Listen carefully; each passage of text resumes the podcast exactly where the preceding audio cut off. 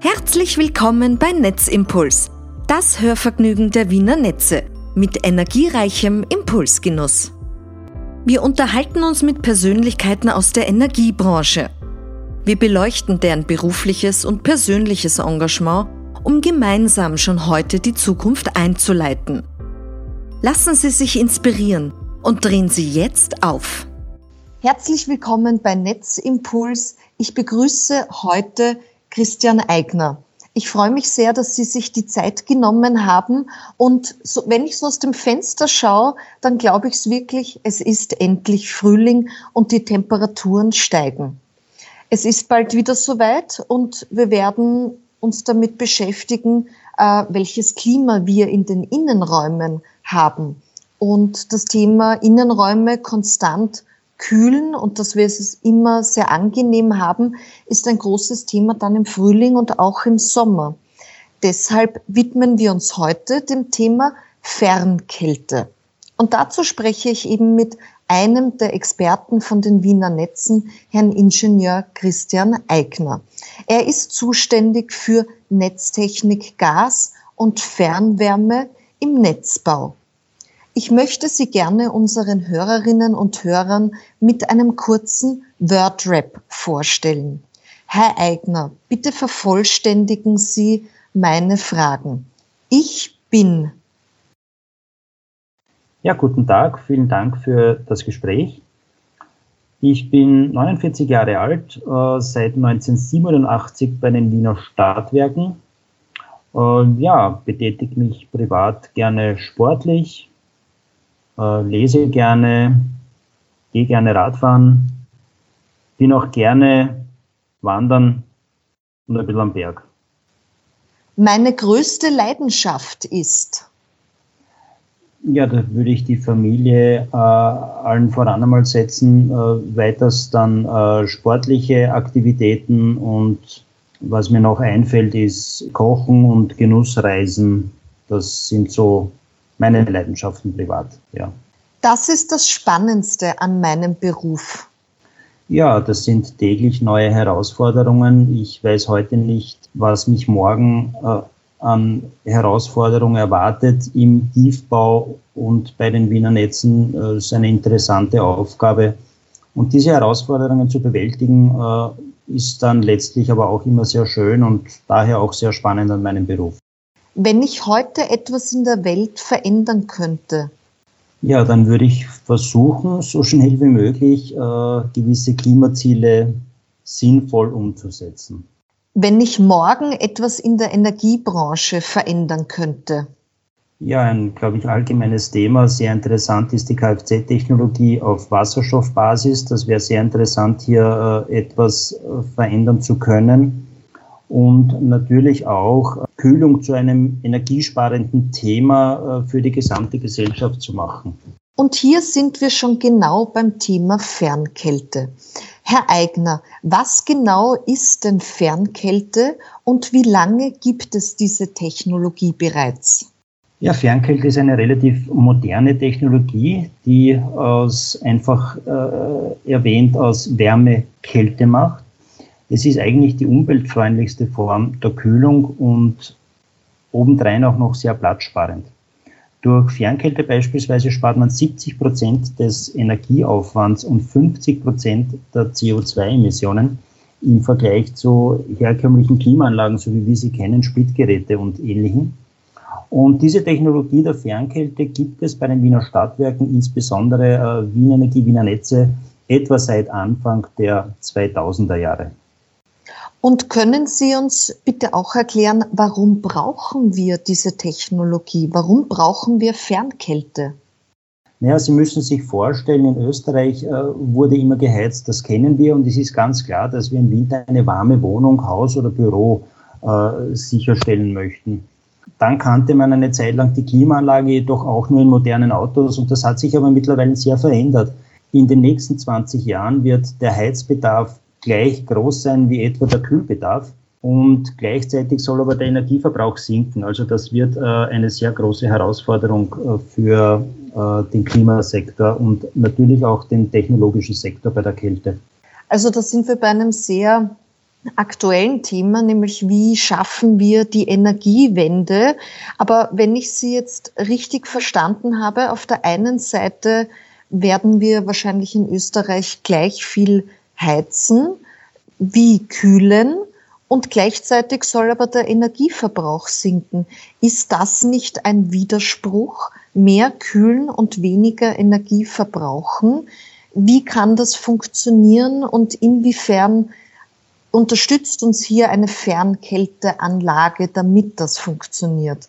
Können Sie uns das vielleicht in einfachen und bildhaften Worten erklären, wie man eben aus Wärme Kälte macht? Ja, an sich kennen wir das ja schon von äh, unserem Haushalt. Äh, es ist fast so wie das Kühlschrankprinzip zu Hause. Äh, in dem Fall ist es eben so, dass Fernkälte entsteht in sehr großen äh, Kältezentralen. Kaltes Wasser erzeugt hier also Kälte.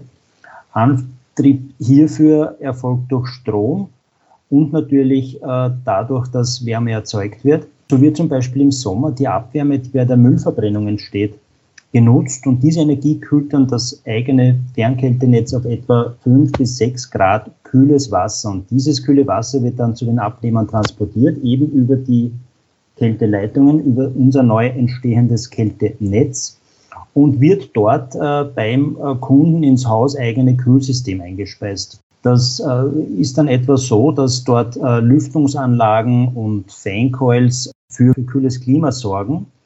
Gleichzeitig gibt es auch Themen wie Betonkernaktivierung, also dass zum Beispiel Wärme äh, aus den Betonwänden von dem Gebäude abgeführt wird durch diese Kernaktivierung, dadurch eben auch für die Kühle in dem Gebäude sorgen.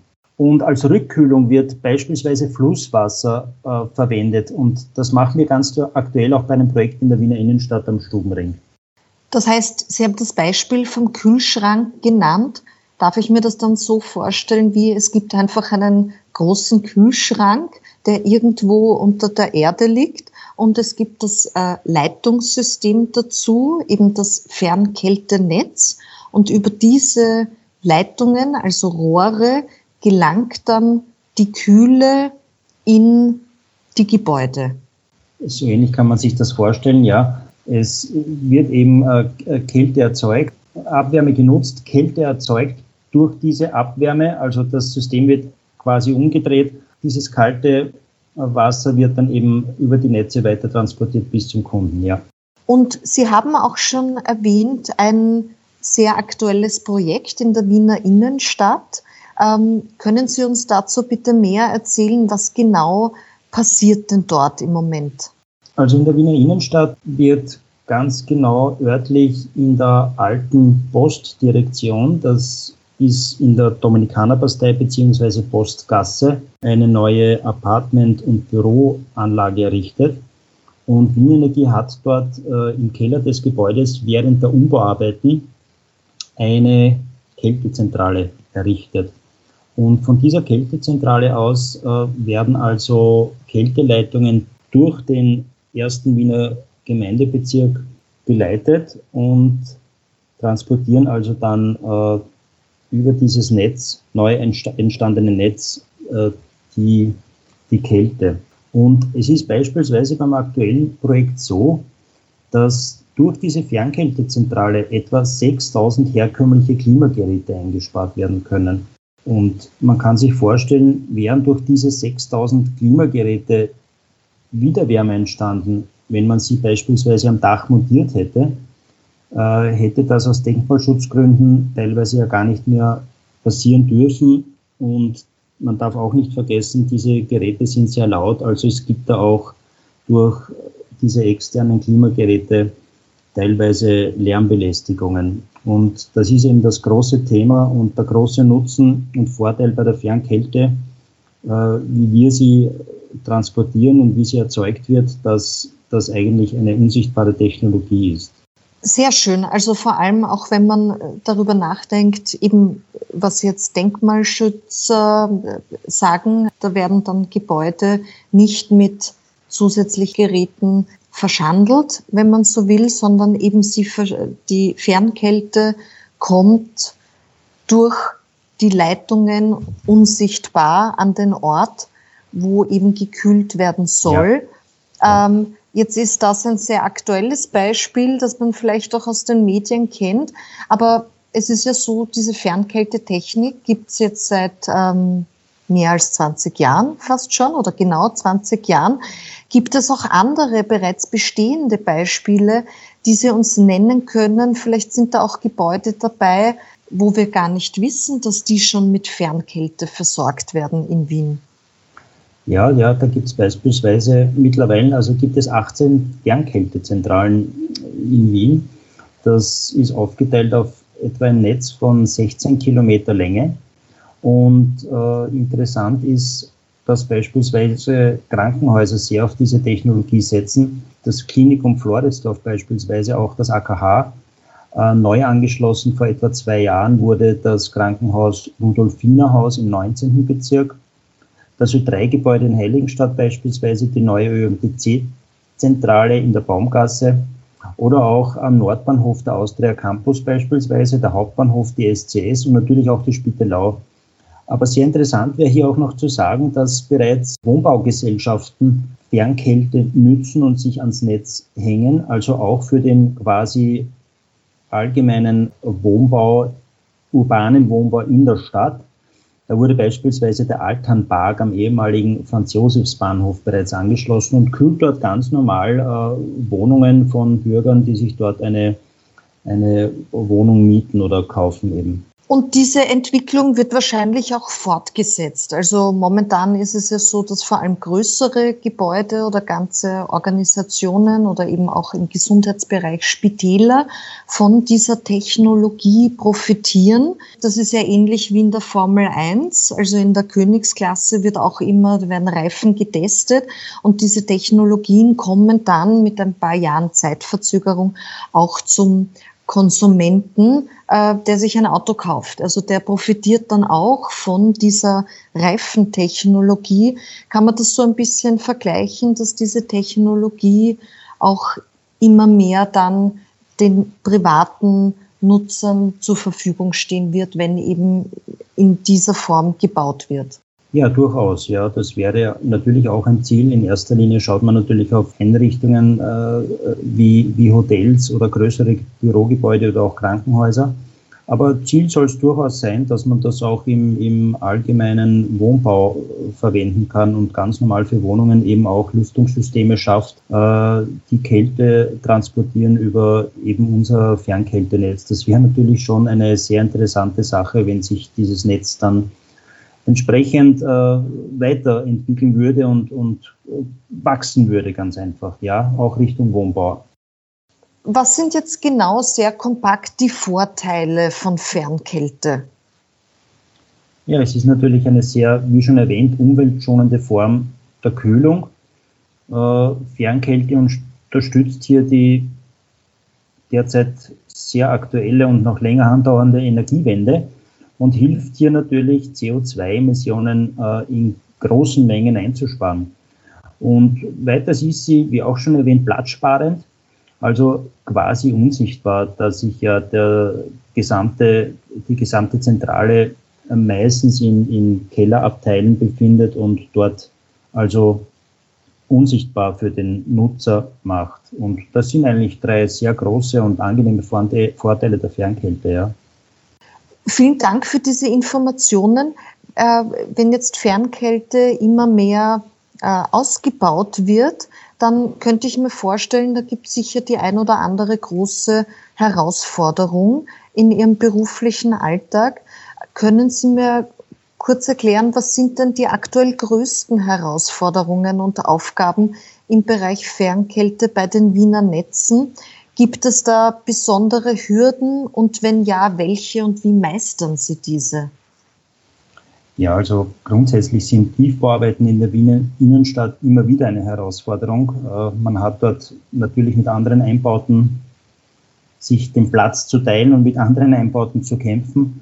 Es ist natürlich äh, auch sehr viel Tourismus, Handel, Gastronomie in der Wiener Innenstadt, wo eben derzeit sehr stark das Kältenetz ausgebaut wird. Und gerade diese Themen muss man halt auch immer sehr sensibel behandeln. Beispielsweise auch die Archäologie, die immer wieder äh, bei unseren Grabarbeiten dabei ist und kontrolliert, was wir ausgraben.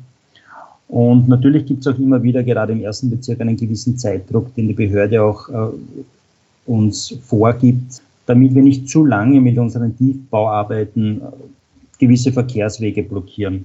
Aber grundsätzlich muss man trotzdem auch sagen, also Handel und Gastronomie und auch Touristen oder Bewohner des ersten Bezirks profitieren letztlich auch äh, von einer besseren und sichereren Infrastruktur und wollen, diese Fragen gibt es halt immer mehr, letztlich auch immer wieder an das Kältenetz angeschlossen werden. Und das weist eigentlich auf eine sehr, weist auf sehr viele zukunftsweisende Projekte hin. Also ist eine positive Entwicklung. Eine positive Entwicklung, die, wie Sie schon gesagt haben, für Anrainer und auch Gastronomie und Handel und natürlich auch für das Stadtbild. Also wenn hier Aufgrabungsarbeiten getätigt werden müssen, um diese neue Technologie entstehen zu lassen, ist es schön von Ihnen zu hören, dass hier einfach eine Unterstützung da ist und die das befürworten. Und diese Baustellen äh, gehen ja auch vorbei. Können Sie uns da in etwas sagen? Also zum Beispiel eben am aktuellen Beispiel der alten Post, wie lange dauert äh, so ein, so ein Fernkältenetzbau bei diesem Projekt? Also das kommt natürlich immer auf die Trassenlänge an, die man errichtet, aber bei einem normalen Anschlussprojekt für ein Gebäude etwa versuchen wir in etwa acht Wochen mit dem Anschlussprojekt fertig zu sein. Wenn es tatsächlich wirklich nur ein Hausanschluss ist oder vielleicht ein bisschen Versorgungsleitung dazuzulegen, okay. Aber das könnte man durchaus in, in sechs bis acht Wochen ist so, ist, ist so ein Projekt durchführbar, ja. ja. Und im Projekt Alte Post, das dauert natürlich länger, aber das äh, liegt daran, ähm, dass dort generell auch umgebaut wird. Also da werden auch Häuser neu hergerichtet, da entstehen Wohnhausanlagen. Also da ist es natürlich ein größeres Projekt, aber jetzt nur was, was die Arbeit der Wiener Netze anbelangt und für die Fernkälteleitungen geht das eigentlich recht flott. Das hätte ich mir länger vorgestellt. Ja, wie gesagt, also beim, beim Projekt Alte Post wird ein ganzer Häuserblock saniert und das wird ein riesengroßes Wohnbauprojekt, Büroprojekt und es kommen auch Luxus-Apartmentwohnungen in dieses Gebäude. Äh, wir bauen dort auch Fern Wärme teilweise um in und ums Gebäude. Aber was die Fernkälte betrifft, dauert es bei diesem Projekt natürlich schon ein bisschen länger und auch die Trasse ist länger. Wir verlaufen mit der Trasse entlang der, des Stubenrings und des Parkrings und das sind schon ganz schöne Distanzen, die wir hier aufgraben. Und natürlich auch bringen wir dann sehr große Rohrdimensionen ein. Und da dauert so ein Projekt natürlich doch etwas länger, ja. Herr Eigner, ich bedanke mich vielmals für Ihre Zeit und diese anschaulichen Erklärungen zum Thema Fernkälte. Ich habe das jetzt wirklich besser verstanden, wie man aus Wärme Kälte machen kann und habe sehr viel gelernt und mitgenommen. Ich hoffe, liebe Zuhörerinnen und Zuhörer, mit der aktuellen Ausgabe unseres Netzimpuls zum Thema Fernkälte Ihr Wissen hier erweitert zu haben. Wenn Sie weitere Fragen haben, können Sie sich gerne bei uns melden und wir werden diese Fragen gerne beantworten. Und Herr Eigner, ich wünsche Ihnen jetzt noch alles Gute für dieses herausfordernde Projekt. Vielen Dank für das Gespräch und danke für Ihre netten Worte. Das war's für heute. Sie hörten den Podcast der Wiener Netze. Vielen Dank fürs Aufdrehen. Besuchen Sie uns auch auf dem Wiener Netze Blog blog.wienernetze.at.